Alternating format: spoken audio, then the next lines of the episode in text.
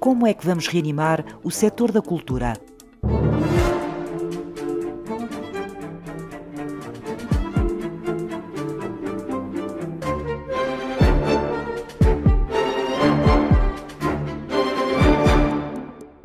Opinião, a cultura é um imperativo democrático. O setor da cultura pesa muito pouco no orçamento de Estado. Trabalhar em cultura em Portugal é trabalhar, infelizmente, num estado permanente de, de precariedade. Diogo Almeida Alves é gestor especialista em transformação digital de empresas. E apesar de ter estudado gestão de empresas e da minha carreira se ter desenvolvido uh, muito também na área de criação de novos negócios na área digital e de mídia e empreendedorismo, desde há cinco anos atrás comecei a fazer teatro de improviso projeto muito interessante de integração de refugiados através do teatro.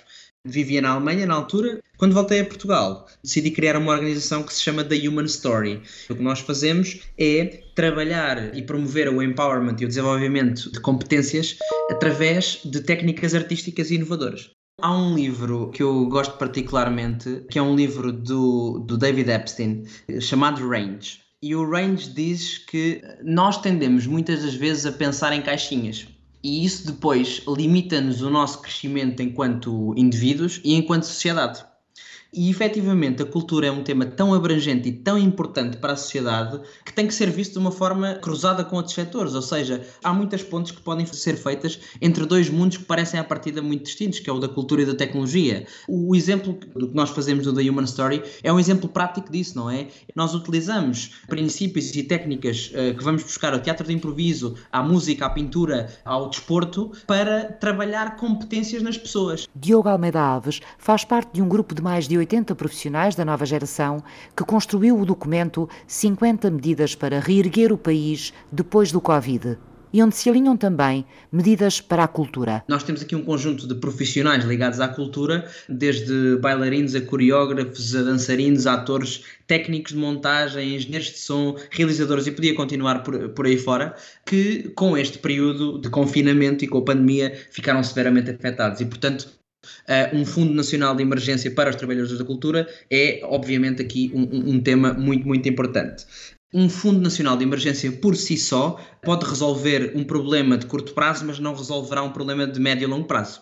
Uma segunda medida que está correlacionada e que vai responder a essa questão tem a ver efetivamente com nós promovermos uma estratégia de médio e longo prazo da cultura em Portugal. Pode-se fazer de várias formas. Uma das formas que nós propomos na carta tem a ver com a realização de um censo escultural, de fazer uma correta planificação e de entender quais é que são os espaços, os equipamentos culturais, quem são estes profissionais, onde estão, onde vivem, porque só assim é que nós conseguimos perceber onde é que o dinheiro pode ser melhor aplicado e onde é que podemos responder às necessidades. Quando nós olhamos, por exemplo, para o caso de Espanha, que está aqui ao nosso lado, nós vemos que nos últimos anos houve um salto gigante uh, a nível de produção cinematográfica. Quando nós olhamos para uma plataforma de streaming uh, global como, como o Netflix e olhamos para o número de, de, de produções espanholas, desde o Vis a Vis à Casa de Papel, as Cable Girls, aumentaram de uma forma avassaladora. Nós temos em, Portugal que perceber que também podemos ser competitivos neste setor, mas que tem que haver aqui outra vez uma estratégia que seja feita 360, porque o tema do governance, eu bato muito, muitas vezes no tema do governance, qualquer que seja a área, porque é muito importante perceber como é que nós uh, estudamos e como é que nós temos estruturado o governance da cultura em Portugal neste momento. É muito importante alinharmos sempre a vertente do investimento em cultura com as áreas estratégicas que efetivamente o país pode também ser mais competitivo tem a ver com fazer um levantamento e conhecer a fundo as necessidades, as ferramentas e os protagonistas da cultura em Portugal. Só assim é que nós conseguimos entender a fundo também os problemas, não é? E planear a sua resolução com orçamentos que sejam adequados e com medidas que sejam sérias para serem implementados uh, ao longo do tempo. Eu costumo fazer uma, uma analogia de, bastante grande entre o, o setor da cultura e o setor do desporto, que são, na minha opinião, montras nacionais e que deveriam ser alavancadas. E o setor da cultura tem um ministério próprio, no setor do desporto, por exemplo, nem sequer está uh, quantificado, porque está dentro do, do, do, Ministério da Educação e muitas vezes até se confunde receitas do turismo, que são efetivamente receitas do desporto. Neste caso, o censo cultural iria ajudar a, a pensar estrategicamente este setor.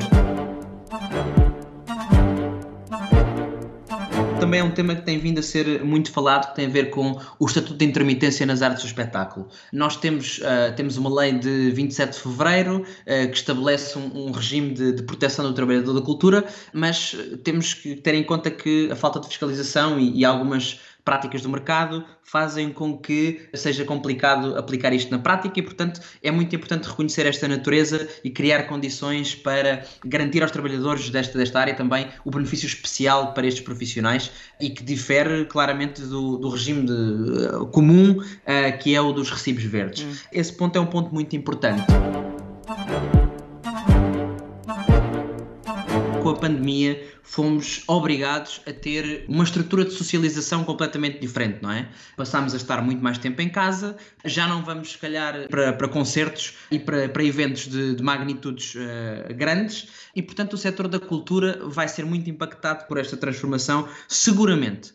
O digital é uma montra que vai ser muito útil aos vários setores da cultura. Eu acho que o, o, digital veio para ficar e será sempre algo complementar àquilo que já fazemos no presencial. E isto pode ser benéfico para as organizações que pertencem ao mundo cultural, porque podem haver aqui novas receitas que possam, possam advir de um modelo de negócios que passa a ser não só, por exemplo, a venda tradicional de bilhetes, mas também modelos de streaming, modelos de publicidade que o digital permite e que podem também ajudar estas empresas e estas organizações a fazer face às suas necessidades e a, e a expandir até o seu negócio.